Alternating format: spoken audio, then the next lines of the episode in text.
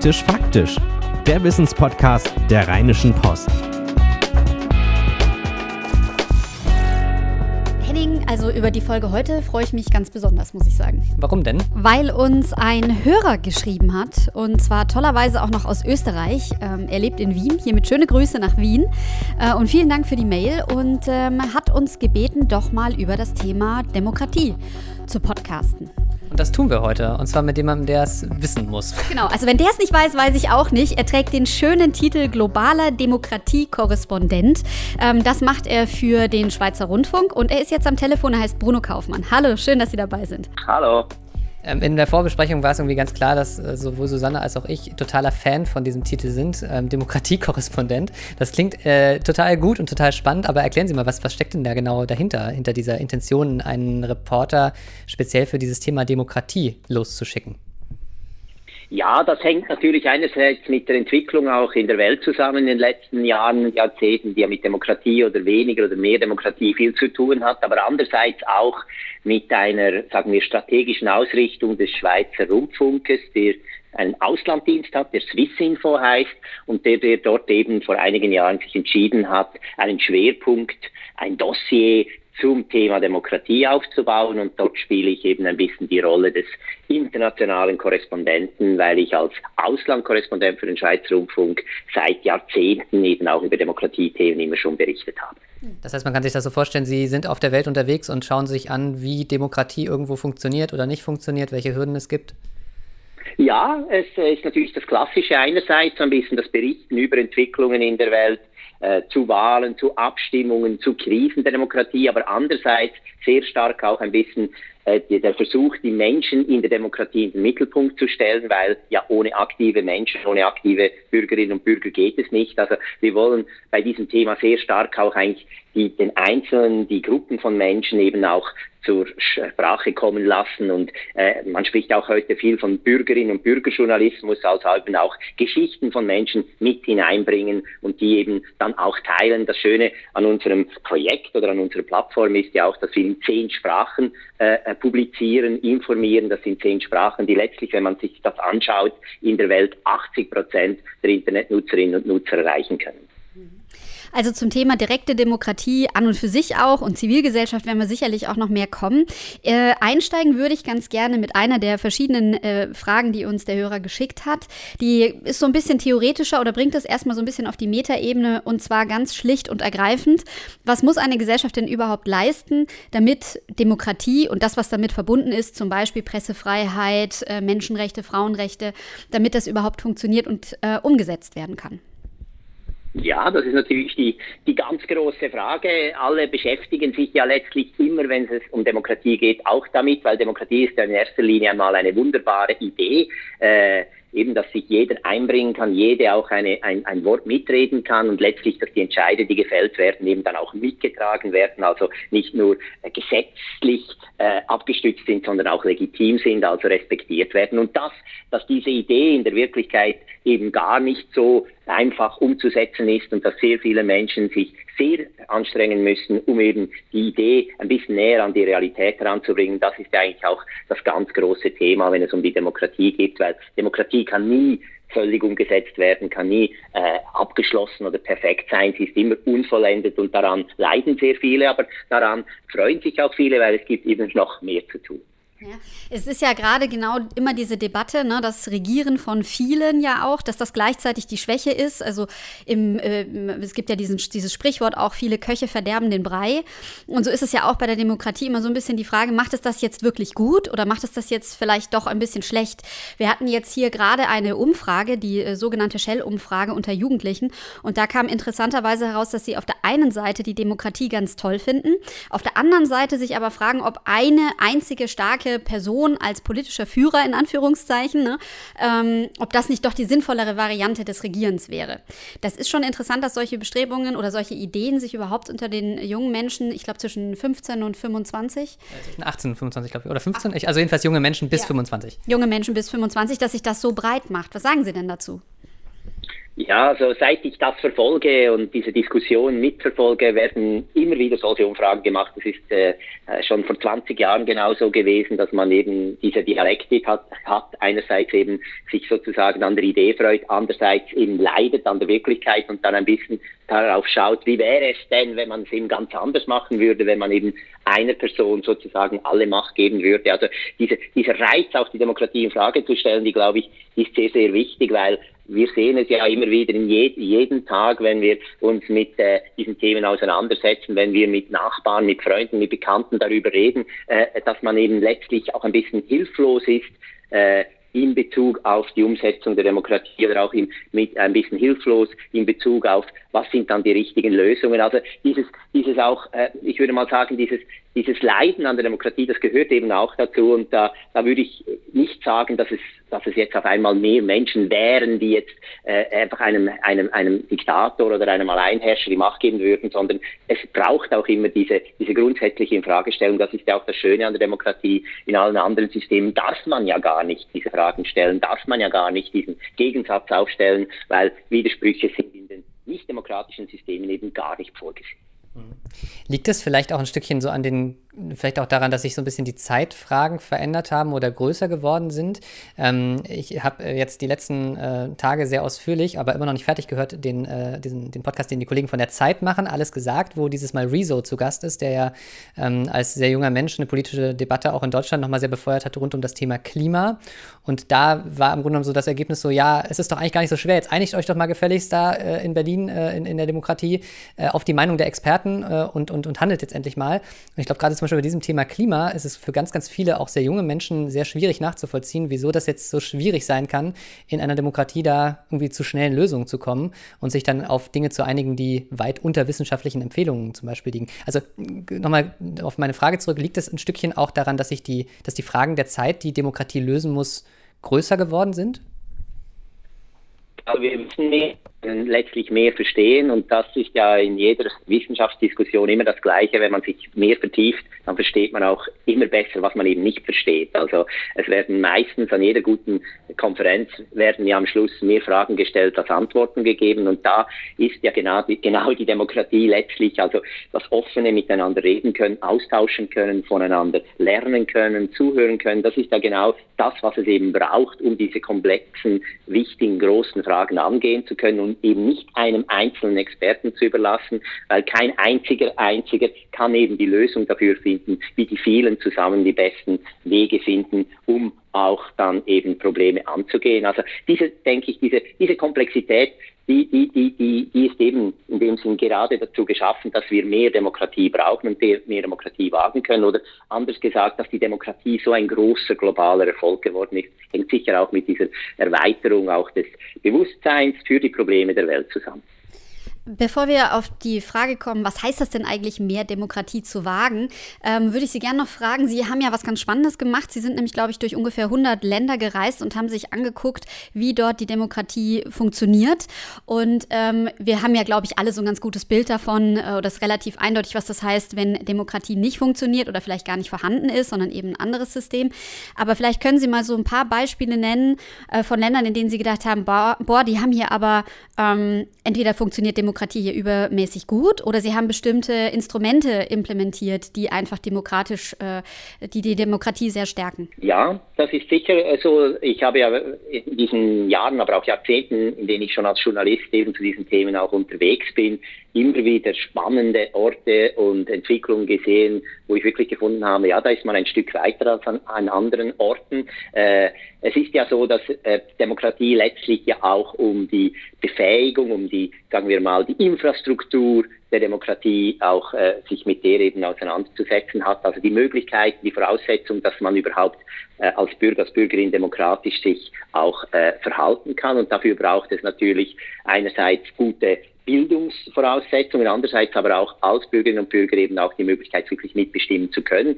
Das bringt uns eigentlich zum Thema, dass an ganz vielen Orten in der Welt heute ganz viele Menschen äh, eingesehen haben, dass es nicht reichen kann, einfach die Stimme bei einer Wahl jedes vierte Jahr weiterzugeben oder abzugeben. Also Demokratie kann nicht darauf beschränkt werden, sozusagen eine repräsentative Regierung zu haben, sondern Demokratie muss täglich auch ausgeübt werden können, aktive Bürger, Partizipation, Direktdemokratie. Und da sind in vielen Ländern in den letzten Jahrzehnten, Jahren sehr viele Dinge passiert. Und vor allem würde ich mal sagen, auf der lokalen Ebene gerade in Asien, wo ja in vielen Ländern, sagen wir mal das Beispiel Korea, noch vor wenigen Jahrzehnten die Militärs regiert haben in Südkorea, jetzt eine hochgebildete Bevölkerung äh, auf einmal äh, sich eben auch äh, Möglichkeiten gegeben hat auf der lokalen Ebene, sei es durch Instrumente der direkten Demokratie, aber auch durch Infrastruktur direkte demokrative Partizipation, also Bürgerhäuser, äh, sich da eben bessere Voraussetzungen zu schaffen. In Seoul zum Beispiel, der 10 Millionen Hauptstadt Koreas, da hat man das Rathaus in ein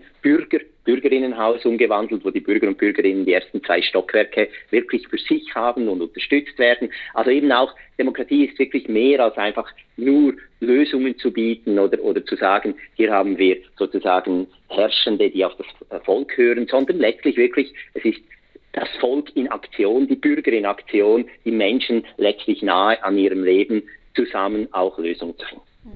Aber Sie haben jetzt vorhin schon gesagt, die Grundlage für das Ganze ist eigentlich Bildung, oder? Also der Zugang zu Bildung und eben auch die Möglichkeit, weiterführende Bildung dann zu haben.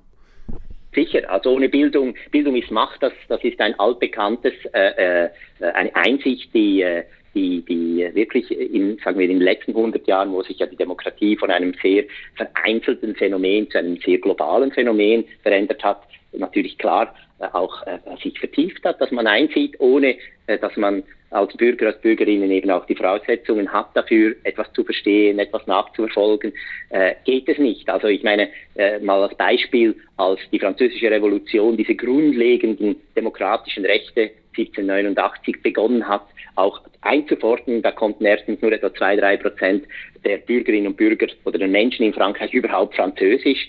Äh, 90 Prozent waren Analphabeten. Es gab weder Medien noch Zeitungen. Es gab keine Möglichkeiten, sich mehr als einfach in einzelnen Versammlungen zu treffen. Und das hat sich natürlich bis zur heutigen Zeit, wo jetzt jede und jeder letztlich über das Smartphone äh, jederzeit auch Möglichkeit hat, sich äh, zu informieren, einzubringen, äh, massiv verändert. Aber ich würde auch noch vielleicht sagen, es geht eben nicht nur um die Voraussetzung für Demokratie, sondern Demokratie an sich ist die beste Schule, ist die Bildung. Man lernt, äh, indem man und indem jede und jeder eben auch Möglichkeiten hat, eben auch mitzubestimmen. Das heißt, äh, zum Beispiel als Schweizer Bürger und Bürgerin, auch wenn ich im Ausland lebe seit Jahrzehnten, habe ich eben viermal pro Jahr bin ich eingeladen mitzubestimmen. Ich bekomme die Unterlagen für die Abstimmungen.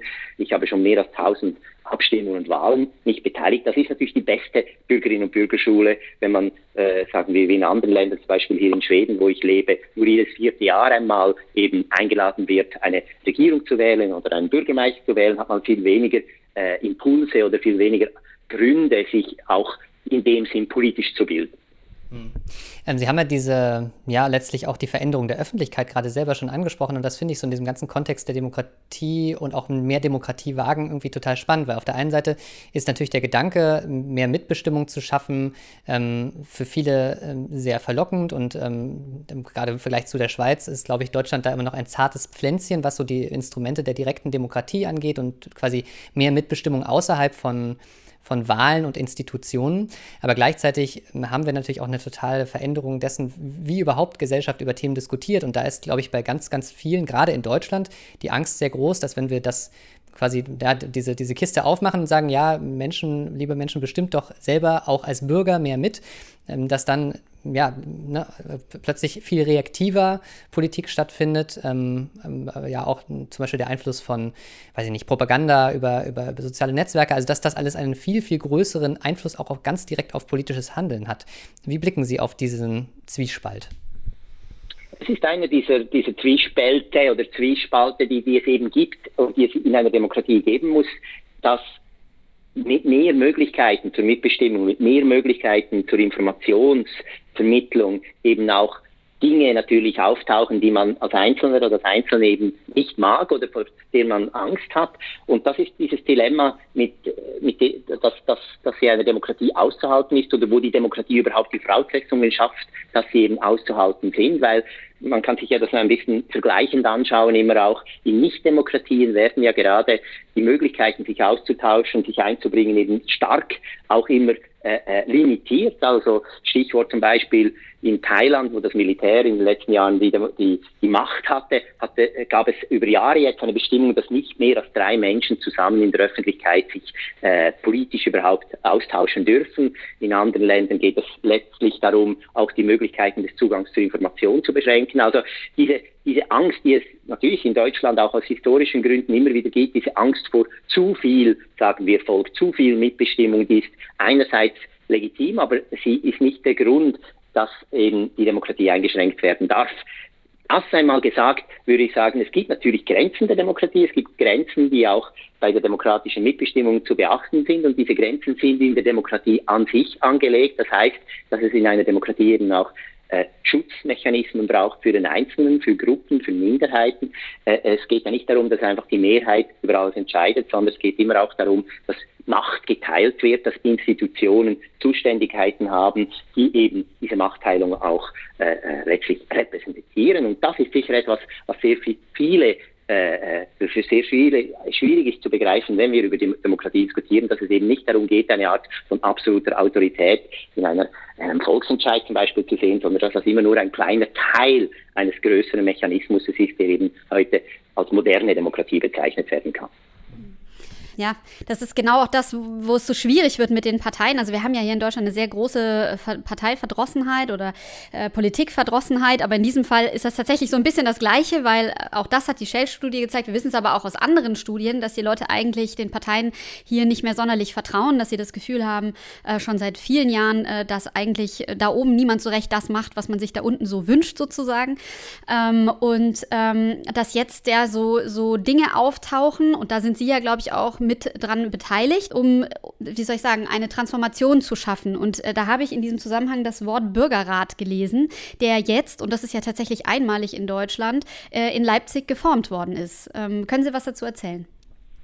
Ja, das ist äh, die, die, diese Bürgerrat, der jetzt gerade getagt äh, hat in Leipzig, ist äh, ein Ausdruck eines Prozesses oder einer Methode, die jetzt in den letzten Jahren weltweit an an, an, an äh, Erfolge gefeiert hat oder eben auch Fortschritte gemacht hat, wo es darum geht, äh, äh, Menschen, zufällig ausgeloste Menschen, die aber repräsentativ letztlich sind für die Gesamtbevölkerung zusammenzubringen, einige Tage, einige äh, äh, Stunden und über Themen zu diskutieren zu lassen, auch moderiert, auch angeleitet, aber letztlich eben den einzelnen Menschen zusammen einen Raum zu geben, um eben diese Diskussion, diesen Dialog auch auszuüben, um letztlich dann äh, Entscheide auf gut informierter äh, äh, Basis auch, äh, auch fällen zu können. Und diese Bürgerräte sind ja äh, eine neue Brücke, kann man sagen, zwischen diesem äh, dieser Unmöglichkeit, dass alle über alles immer auch informiert sind und abstimmen oder Entscheide fällen können und andererseits eben diesem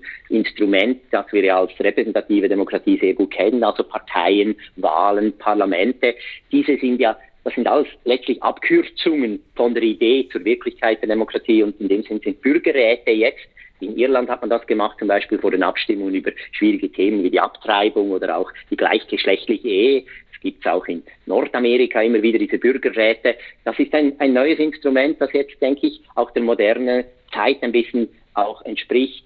Äh, wo, wo, wo eben Menschen nicht nur über das Internet, nicht nur über die Medien, sondern sich letztlich auch wirklich treffen wollen in in, in, im Alltag vor Ort, aber eben in einem gewissen moderierten, klaren Rahmen. Und das ist sicher interessant zu sehen, wie sich das jetzt in Deutschland auswirken wird.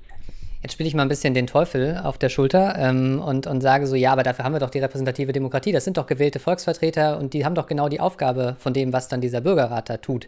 Ähm, vielleicht können Sie da mal zur Stellung nehmen und vor allem auch, was unterscheidet sicherlich auch die Arbeit von so einem Bürgerrat von dem, was vielleicht in einem Stadtrat passiert? Ja, also als, als, als Politiker oder als gewählte Politikerin bin ich natürlich Teil eines, eines längeren Prozesses, der auch Verantwortung übernehmen muss, Teil einer Partei. Das sind langwierige, langfristige Prozesse, wo es aber auch darum geht, gewisse ideologische Interessen zu bündeln, also in Form von Parteien links, rechts, Mitte, was es auch immer gibt. Das ist das eine. Das andere ist wirklich die Art des des Losverfahrens, das ja auch schon in der Antike angewendet wurde, als man eben einzelne Menschen letztlich dazu verpflichtete, sich mal einige Zeit, kann es Tage, Stunden, Jahre sein, eben für die Öffentlichkeit auch einzusetzen. Und diese alte Machtteilung in der indirekten Demokratie, wo sehr wenige sehr viel machen, aber auch sehr viel entscheiden, einerseits und andererseits eben dieses diese Idee, dass man in einer modernen Demokratie äh, letztlich äh, in der Beschränkung, die auch alle haben, eben doch einen gewissen Zeit pro, pro Jahr, pro Monat eben auch einbringt für die Öffentlichkeit, da, da möchte man jetzt mit diesen Bürgerräten eigentlich eine Brücke schlagen. Und deshalb ergänzt sich das vor allem auch, das ersetzt sich nicht. Und das ist ja immer ein bisschen die klassische Diskussion, wenn wir über Demokratie, über mehr Demokratie reden, dass jene, die bereits Macht haben oder Macht ausüben, immer ein bisschen Angst davor haben, dass andere das auch noch machen könnten und deshalb potenziell immer dagegen sind, dass man Demokratie auch demokratisiert. Und das ist sicher eines der größten Probleme, die wir heute haben, dass diese Diskussionen darauf hinauslaufen, dass die, die an der Macht sind, das Gefühl haben, Demokratie sei ein Nullsummenspiel. Wenn andere was bekommen, dann verliere ich was. So ist es natürlich nicht. Sie, Im Grunde, also wenn ich es richtig verstehe, ähm, sind Sie erstmal ein, äh, jemand, der sehr positiv auf diese, dieses Instrument der Bürgerräte blickt. Ähm, nehmen wir mal ein Negativbeispiel. Das, was vielen, glaube ich, im Kopf ist, ist ähm, das Referendum in Großbritannien über den Brexit.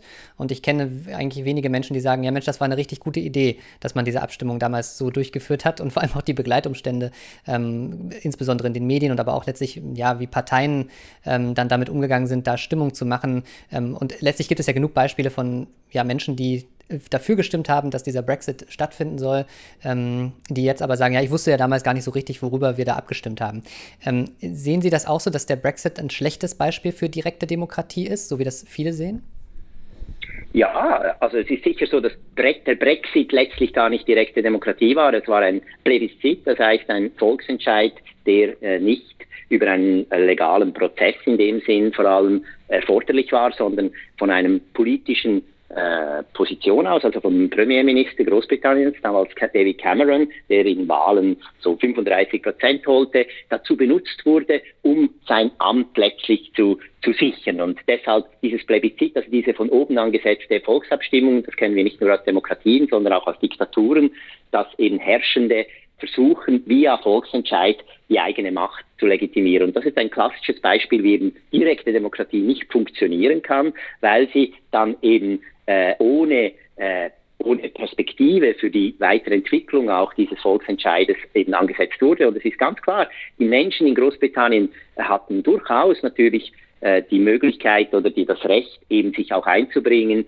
äh, grundsätzlich in diesen Fragen. Ich meine, wir haben in ganz Europa, in ganz vielen Ländern äh, Dutzende von Volksentscheide, Referenden zu Europathemen schon gehabt, sei es über die Mitgliedschaft, über Nichtmitgliedschaft, über EU-Verträge. Aber wenn es dann nicht klar ist, was mit einem Entscheid passiert im Nachhinein, dann haben wir natürlich ein Problem. Wenn zum Beispiel die Irinnen und Iren zu einem EU-Vertrag Ja oder Nein sagen, dann löst das etwas aus. Das löst zum Beispiel das, das aus, dass dann die EU äh, in einem klar vordefinierten Prozess darüber diskutiert, wie kann man den Iren entgegenkommen. Im Fall Großbritanniens ist das unklar gewesen, weil es hat noch nie jemand in dieser Art über einen Austritt abgestimmt und deshalb ist es für die äh, Briten und Britinnen natürlich völlig unzufriedenstellend, äh, dass sie dann gesagt haben, ja, wir wollen die EU verlassen, aber es gab keinen Prozess, wie dieser äh, Austritt zu bewerkstelligen ist. Und deshalb haben wir diese große, dieses große Durcheinander, diese Frustration. Und deshalb denke ich, ist es ohne einen zweiten Volksentscheid gar nicht möglich, letztlich eine Lösung zu finden, wo dann eben auch alle im Nachhinein sagen können, doch, jetzt haben wir eine Lösung, die wir eben mittragen können. Ähm, ich glaube, wir kommen nicht so drum rum, über das Thema Rechtspopulismus zu sprechen. Ähm, und äh, eine Frage, die ich mir da ausgeliehen habe, sozusagen von unserem Kollegen Thilo Jung, ist die Frage, ob es äh, besser ist, gar nicht zu wählen, als AfD zu wählen hier in Deutschland. Ähm, Hintergrund ist, dass die AfD und ja sicherlich also grundlegend Rechtspopulisten, die eben in der Politik mitmischen, ja im Grunde genommen das Ziel haben, zwar Demokratie zu nutzen, aber nur so lange, bis sie sie dann quasi letzten Endes wieder abschaffen können. Ähm, was sagen Sie als Demokratieexperte? Lieber gar nicht wählen oder AfD wählen? Nein, ich bin natürlich ganz klar dafür, dass äh, in einer, gerade in einer repräsentativen Demokratie eben auch alle Interessen, alle Meinungen auch vertreten sind. Und deshalb sieht man ja auch, was in Deutschland passiert in den letzten Jahren mit der Erstarkung der AfD, dass die Stimmbeteiligungen in die Höhe gegangen, Wahlbeteiligungen gestärkt worden sind, also mehr Menschen gehen zu den Wahlen. Das finde ich etwas grundsätzlich sehr Positives. Und so ist es eigentlich bei allen diesen Fragen. Es geht in erster Linie nicht einmal darum, was und wie man wählt oder welche Fragen man befürwortet oder eben ablehnt, sondern dass es überhaupt diese Möglichkeiten gibt. Wir kennen ja das schöne Sprichwort von Rosa Luxemburg, dass man eben auch dafür eintritt, sogar dafür sterben möchte, dass die Gegenseite auch ihr Stimmrecht und Wahlrecht behält. Aber das ist natürlich ein schönes, hehres Ziel. In Tat und Wahrheit geht es letztlich natürlich im Rahmen der Demokratie immer auch um die Frage, wo sind dann die Grenzen Demokratie? Darf man mit Demokratie Demokratie abschaffen? Und da muss dann auch mit harten Bandagen auch diskutiert und auch natürlich auch Grenzen gesetzt werden können. Und deshalb äh, bin ich da wie natürlich alle auch gespalten. Äh, es ist äh, vielleicht auch so auszudrücken, in meiner eigenen Rolle auch als Stimmbürger, sagen wir jetzt mal in der Schweiz oder in Schweden, in all diesen Hunderten, über tausend Abstimmungen und Wahlen, die meisten habe ich verloren und ich bin trotzdem mit dem System zufrieden. Ich möchte also es geht nicht darum, einfach nur zu gewinnen, sachpolitisch oder inhaltlich, sondern vor allem auch den Prozess aufrechterhalten zu können. Mhm.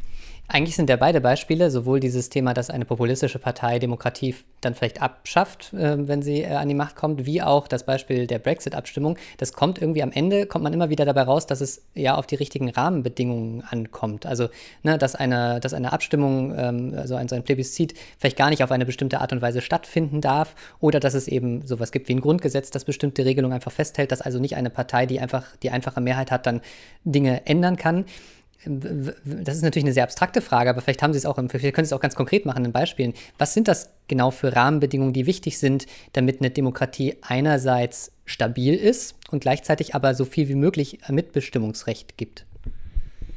Ja, ich, äh, ein schönes Beispiel, das man nennen könnte in diesem Kontext ist zum Beispiel die Entwicklung in Ungarn, wo ja die Partei des Ministerpräsidenten Viktor Orban seiner Fidesz-Partei ja in allen Wahlen äh, immer wieder äh, Mehrheiten für sich bekommen hat, aber eben nicht absolute Mehrheiten. Aber das System hat es ermöglicht, mit einer relativen Mehrheit, sagen wir mal 40 Prozent der Stimmen, nachher das System so zu verändern, von unten auszuhöhlen, dass eben diese 40 Prozent der Stimmen letztlich nachher bis zu 75 Prozent der Sitze im Parlament gegeben hat, um dann wiederum die Verfassung zu ändern. Also diese Schwäche, dass man mit einer Minderheit letztlich von innen die Demokratie für die große Mehrheit so schwächen kann, dass sie äh, ausgehöhlt, geschwächt bis hin zu abgeschafft wird. Das ist natürlich die ganz große Gefahr äh, ein, eigentlich jeder Demokratie, jeder dieser Freiheiten. Und da gilt es ganz genau auch hinzusch hinzuschauen und auch aufmerksam zu sein, wie kann man solche Entwicklungen auch verhindern.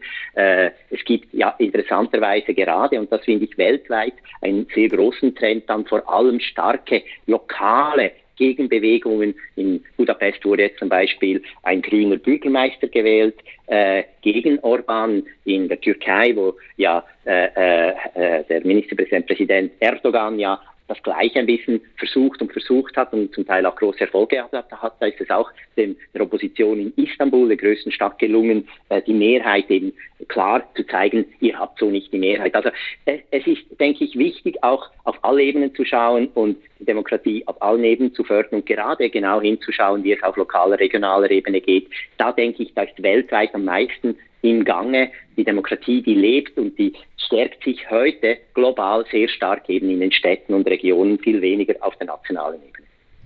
Gibt es denn irgendwas, was jeder Einzelne sozusagen direkt tun kann, einfach so im Alltag, um mehr Gefühl von Politik, Partizipation, Demokratie zu bekommen?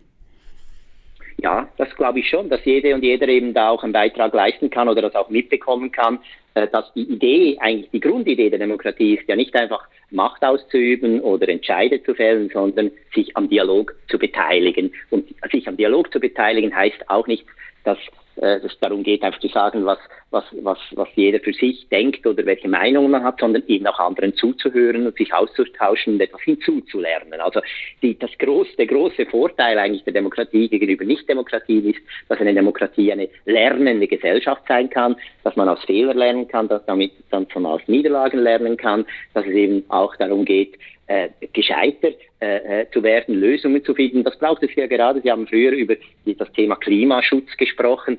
Sehr viele Themen sind ja heute nicht einfach Themen, die sich an einer Stadt oder einem Land oder einem Kontinenten nur aufhängen lassen, sondern es sind globale Themen, transnationale Themen. Und deshalb bin ich auch sehr stark und dezidiert interessiert, auch an Entwicklungen, die darauf hinauslaufen, eben grenzüberschreitend global Demokratie auch zu stärken. Und das ist sicher eine der ganz großen Herausforderungen, vor denen wir heute stehen.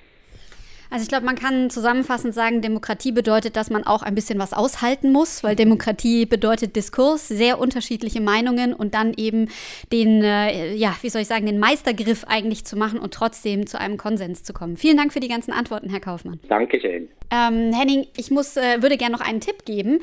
Ich habe äh, nämlich in der Vorbereitung auf diesen Podcast eine äh, App gefunden, die heißt auch noch, und natürlich Democracy, mhm. ist äh, von einer deutschen Programmiererin und äh, man kann dort alle Gesetze mitverfolgen, die gerade äh, diskutiert werden, die gerade sich in der Abstimmung befinden und man kann auch selbst mit abstimmen. Da werden dann alle, die abgestimmt haben, miteinander verglichen und man kann sehen, was sagt denn die Mehrheit so, wie viele sind der gleichen Meinung wie ich und was würde am Ende rauskommen, wenn jetzt quasi dieses Gesetz tatsächlich unter, zur Abstimmung unter uns allen gekommen wäre.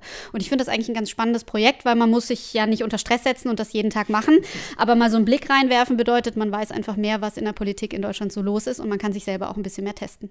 Und im Übrigen, was ich auch immer sehr spannend finde, hin und wieder mal zu schauen, was denn überhaupt im Petitionsausschuss im Bundestag so los ist. Denn auch da kommen eine ganz schöne Menge Sachen an und da hat man dann schon weniger den Eindruck, dass es irgendwie nur die Agenda von bestimmten großen Parteien äh, ist, die Themen bestimmt, sondern da gibt es auch ganz, ganz viele andere Anliegen, die zur Sprache kommen. Nicht verzagen, das ist doch irgendwie ein schönes äh, Schlusswort hier für diesen Podcast. Genau, nicht verzagen und äh, weiterhin kämpfen, weil das lohnt sich für die Demokratie. Henning, äh, bleibt eigentlich nur noch zu sagen. Wenn ihr Fragen habt, ähm, wo wir mal eine Folge zu machen sollen, ihr habt ja heute gemerkt, das funktioniert, schreibt uns gerne eine E-Mail an praktischfaktisch.rheinische-post.de.